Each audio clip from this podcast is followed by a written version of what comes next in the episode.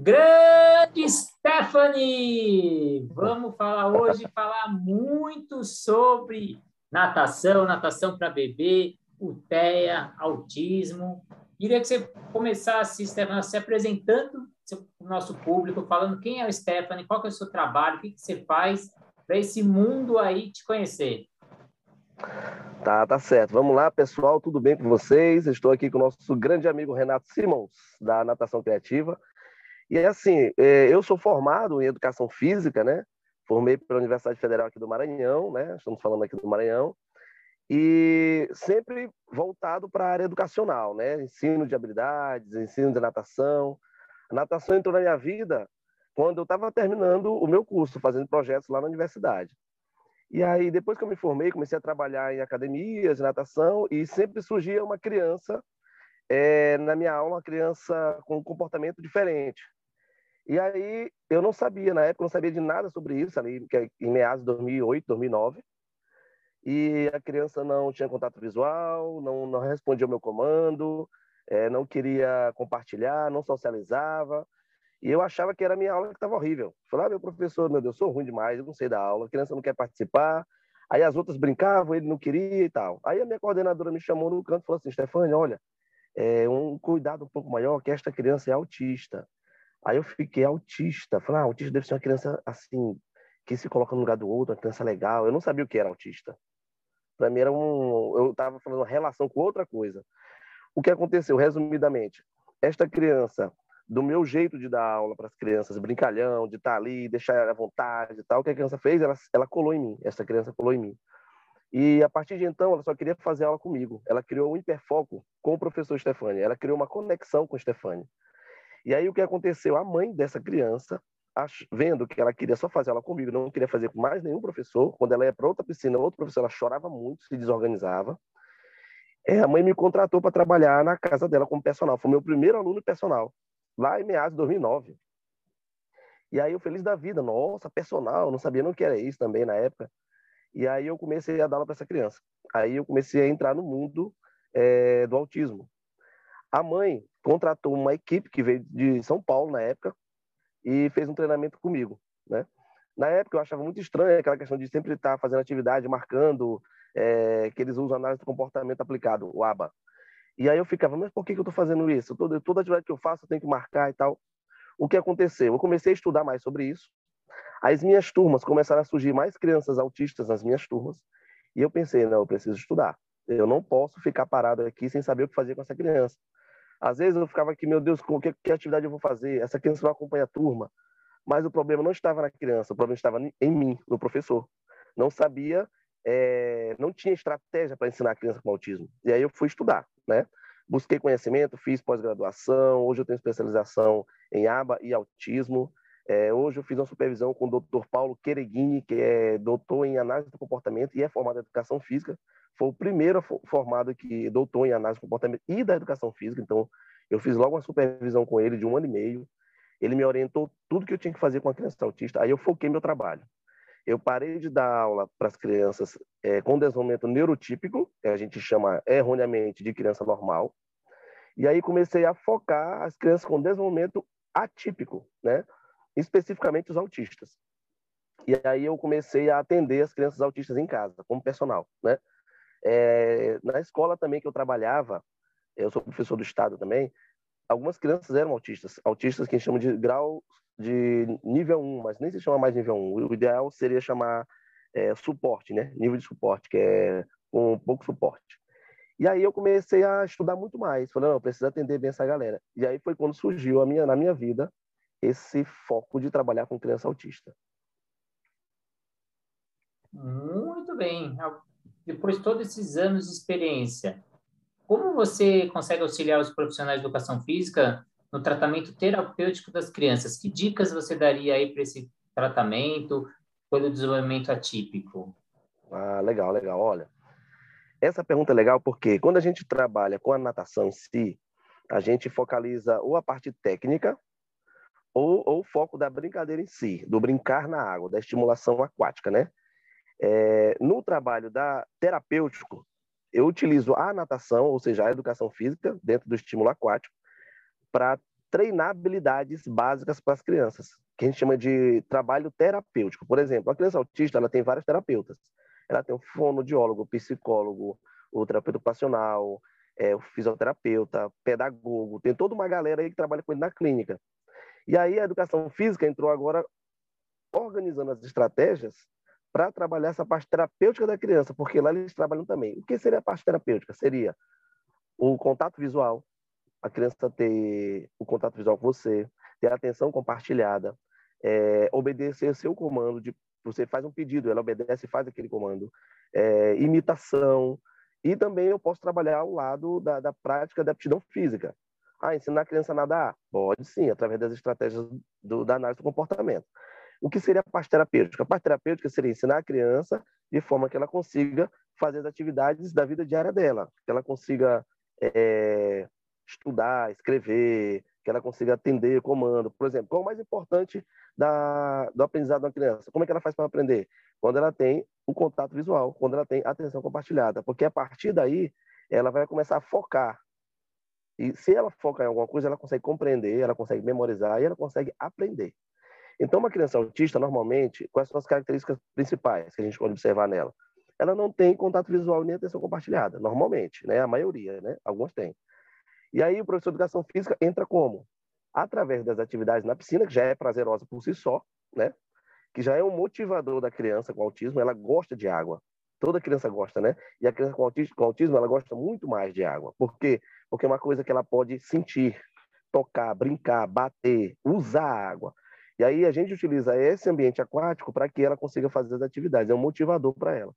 E aí eu pego, coloco uma atividade específica para aquele aquele fim terapêutico. Por exemplo, buscar um objeto no fundo da piscina.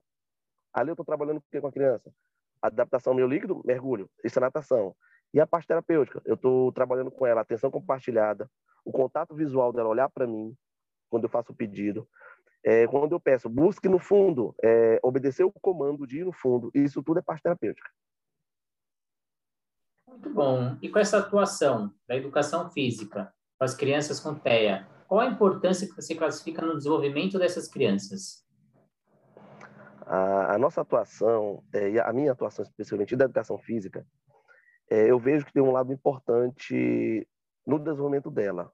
O professor, quando ele, ele trabalha de forma lúdica, né, a gente consegue alcançar é, os gaps de desenvolvimento da criança. O que é isso? O psicólogo ele tem algumas avaliações, o terapeuta também tem, o fono tem. A educação física, a gente ainda usa uma avaliação ali do Rosa Neto, de desenvolvimento motor, mas aqui é lá. A gente não tem uma específica para essa, essa galerinha, né? Porque do Rosa Neto é para crianças neurotípicas. É, e aí o que, é que eu faço? Eu pego as avaliações dos psicólogos, por exemplo, o VibMap, por exemplo, é uma forma de avaliar a criança. A gente olha lá os gaps de desenvolvimento da criança. Ah, por exemplo, aqui na imitação, ela está no nível 1 o que é que eu posso fazer para ir para o nível 2? Aí o Stefani, professor de Educação Física, entra para trabalhar atividades para ela chegar no nível 2. Vamos dizer, o nível 2 seria... Nível 1 um seria imitar um movimento. Ela já faz. E nível 2, imitar dois movimentos consecutivos. Aí eu vou ensinar nas minhas atividades como fazer dois movimentos consecutivos. Ela vai fazendo comigo, imitando, e aí uma hora ela vai começar a aprender. E aí a gente entra na fase de generalização. Quando ela já aprendeu, o movimento, o imitar, e ela começa a usar isso em outros ambientes. Isso é importante demais para a criança. Então, pelo que eu entendi um pouco, você faz um trabalho multidisciplinar com outros profissionais. Como ocorre esse trabalho multidisciplinar? Explica um pouco para a gente. Tá, esse trabalho ocorre assim. O trabalho multidisciplinar e também interdisciplinar, ele é importante porque a gente consegue agregar conhecimento dos outros profissionais e trazer um pouco do que eles têm para a educação física e a não educação física para eles também, tá? Como é que funciona? Na clínica, a gente trabalha com uma equipe de vários profissionais que eu falei, né? O psicólogo, o terapeuta ocupacional, o fonoaudiólogo, e cada um tem sua especificidade. Eles trabalham com a sua área, cada um com a sua área, e a educação física trabalha com a nossa área, que é o movimento. O movimento do corpo, o brincar.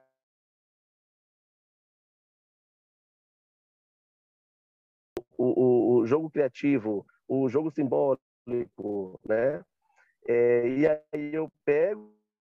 Então, quando outro profissional, ó, esta criança, ele tem, é, ele precisa de falar a palavrinha tal. eu coloco na minha, na minha, por exemplo, ele precisa falar galinha, um exemplo. Eu pego um objeto, um, um brinquedinho, boto lá na borda da piscina, uma galinha, e vou, vamos pegar a galinha. Aí ele vai comigo. Chega lá e fala, o que é isso? Aí ele, galinha. Ou seja, eu estou utilizando a minha estratégia para ajudar, né, juntar né, com outro profissional o trabalho dele. E aí a gente vai somando é, esses conhecimentos e ajudando essa criança a desenvolver muito mais. Então, como é que é o trabalho interdisciplinar? É assim, eu reúno com a equipe da clínica, todos os profissionais de várias áreas, e a gente modula um plano de treino para aquela criança. Ele vai ter um treino específico juntando toda essa equipe aí. Então, cada criança ele tem um plano de treino. Eu falo na minha área que é plano de treino individual. E no início da nossa conversa, você falou um pouco da análise do comportamento aplicado. Queria saber como isso pode ser útil para uma criança autista e aprende diversas habilidades esportivas. Certo. A análise de comportamento aplicada ela é uma, uma prática baseada em evidência, porque a gente tem que trabalhar com evidências científicas, né? Então, o ABA, ele tem as estratégias, vou dar exemplo aqui de uma, que é chamada de DTT, que é treino por tentativa discreta. O que é essa estratégia? logo quando eu coloco um estímulo para a criança, que ela dá aquela resposta àquele estímulo, eu dou automaticamente um reforço para ela, que a gente chama de reforço positivo. Essa é uma estratégia só. No ABA tem várias estratégias. É, e eu pego um aluno meu, dou uma, uma demanda para ele. Por exemplo, Joãozinho, é, busca o um objeto no fundo da piscina. Aí ele vai lá e busca o objeto. O meu estímulo foi a minha fala para ele: busca o objeto. Qual foi o comportamento de resposta dele? Ele foi lá e buscou o objeto. Então ele fez o que eu queria. E aí o que, é que eu faço na sequência? Eu dou um reforço para ele, que pode ser o próprio objeto para ele brincar, que pode ser um, aperto de mão, um abraço, um, um palminha, que eu chamo de reforço é, social. Pode ser que ele queira escorregar no escorregador lá na piscina. Aí eu deixo ele lá no escorregador escorregar e voltar para fazer a atividade de novo. Então, isso aí é uma estratégia do ABA. O ABA tem outras, tem a modulação, tem a modelagem, tem o encadeamento. Então, são várias estratégias que o ABA nos traz para que a gente consiga ensinar as habilidades esportivas para aquela criança, tá? Dentro do ABA, nós temos três, uma coisa importante, que são as, a tríplice contingência. O que é tríplice contingência? Para que o meu comportamento ele consiga se repetir, eu preciso que eu, eu preciso ter um reforçador importante para que ela aconteça novamente. Eu tenho estímulo, a resposta e a consequência. Isso é usado para todas as crianças, independente de ser autista ou não, tá? Mas com os autistas funciona mais facilmente, por quê? Porque o, o reforçador, a motivação da criança autista é uma motivação externa, é uma motivação de pegar, de sentir. Por exemplo, nós que somos um desenvolvimento típico, se eu dissesse, ah, eu vou nadar hoje porque eu preciso melhorar meu condicionamento físico, isso para mim funciona. Para a criança autista não funciona, que ela não sabe, ela não tem essa subjetividade. Ah, desenvolvimento físico, meu condicionamento cardiorrespiratório, ela não tem esse desenvolvimento. Ela pensa assim, eu preciso treinar porque lá no final eu vou conseguir tocar na borda ou lá no final eu vou conseguir brincar com um objeto tal. Então ela tem uma coisa palpável. E aí que o ABA entra, com essas estratégias de ensino, para que a criança tenha reforçadores, para que ele consiga fazer a atividade que você está pedindo. Você falou um pouco do ABA e falou um pouco sobre estratégias do ABA. Primeiro eu queria que você explicasse o que seria o ABA e se existem estratégias diferentes para um aprendizado novo e para um aprendizado, ou não aprendizado, mas para reforçar um aprendizado que ele já aconteceu, para você é, como se diz, reforçar um aprendizado, né? Entendi, entendi, entendi. Certo. O que é o ABA? O ABA é uma ciência da análise de comportamento aplicado, que ela se utiliza de tecnologias do comportamento, das, nosso, nosso, nosso comportamento, para que a gente ensine coisas novas ou generalize as coisas que a gente aprendeu. Por exemplo, quando eu não sei alguma coisa, eu vou utilizar as estratégias para eu aprender coisa nova. Que eu já, como eu já disse, né, o DTT, que é a tentativa discreta, ou a modelação, que é seguir o modelo de alguém, porque as crianças aprendem olhando, né? Elas olham você e ela aprende. Então, isso é imitação, a gente chama de imitação.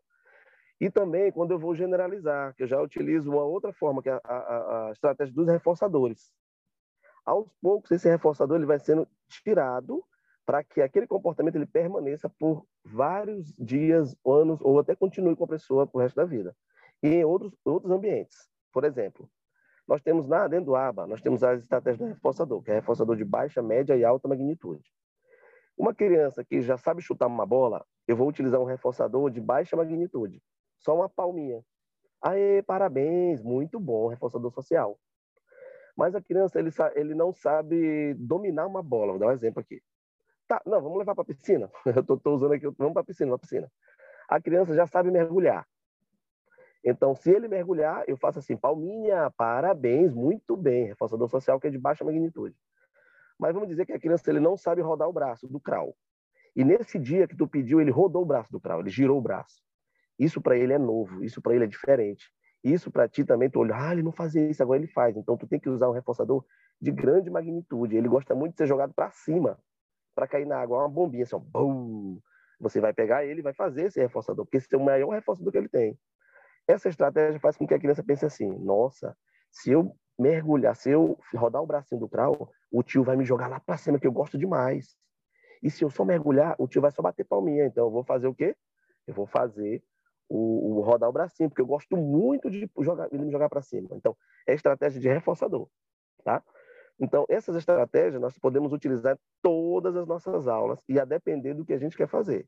Ah, Stefania, generalização. Ele já sabe fazer, só vai utilizar em outros ambientes. A gente usa determinadas estratégias, como DTT. Ah, Stefania, não, é, é, comportamento novo. Ah, então a gente tem que usar a estratégia do reforçador de grande magnitude. Excelente! Acho que dá para a gente ficar esse tema aí a tarde inteira conversando. Dá. Poxa, dá, mas dá. já fica um convite para outras reuniões nossas, aí outros bate-papos, até para um curso aí na plataforma Educar. Eu acho que é um tema aí super importante para a gente trabalhar com as crianças. Queria agradecer muito a sua presença, agradecer a sua disponibilidade aqui no podcast da Natação Criativa. Obrigado mesmo. Eu queria que você deixasse aí suas redes sociais, seus contatos para quem quiser ir atrás de você aí, Stefani. Opa, vamos lá, Renato. Cara, olha, isso aqui é, é pano para manga, amigo. É muita coisa e eu, eu fico louco para ficar falando, né? E se a gente não tiver um tempo aqui, eu vou até de noite. É, eu tenho a minha rede social, né? Nós temos o Instagram, que é o Pratiqueteia, tá? Pratique, que é TEA, que é transtorno do espectro autista. Pratiqueteia. Lá na, nesse Instagram, no Instagram profissional, Lá eu dou dicas, lá eu coloco vídeos de, de, de natação explicando para que serve cada estratégia. Lá eu dou alguns nortes para o pro professor, né? E também tem o meu Instagram, que é Stefane LBSC, que é o Instagram pessoal. Mas assim, eu indico que entre no Pratiqueteia, que lá tem muito mais informação para quem quer saber um pouco mais. É, e também pode me procurar é, pelo meu Instagram ou pelo meu WhatsApp, que é 8702-3308. Ali eu também converso, tenho um grupo de estudo de pesquisa nessa área do autismo, eu estou montando uma equipe muito boa aí de professores de natação para trabalhar só com criança autista. Então, se quiser, pode entrar em contato. Eu vou atender com o maior prazer. Inclusive, tem muitas pessoas de outros estados, Renato, que já me procuram, me procuraram para a gente bater papo sobre isso, para tirar dúvida, porque eles têm alunos autistas em turmas coletivas e não sabem o que fazer. E eu dou o norte para a galera. Começa a dar o norte, ó, faz assim, porque cada criança é uma, né, específico. Então a gente não pode dizer que isso vai servir para todos. Não, tem que saber qual a situação, quem é a criança, o que, que ele já pode fazer, qual é o grau de, de autismo dele. Então, tudo isso é preciso ser conversado.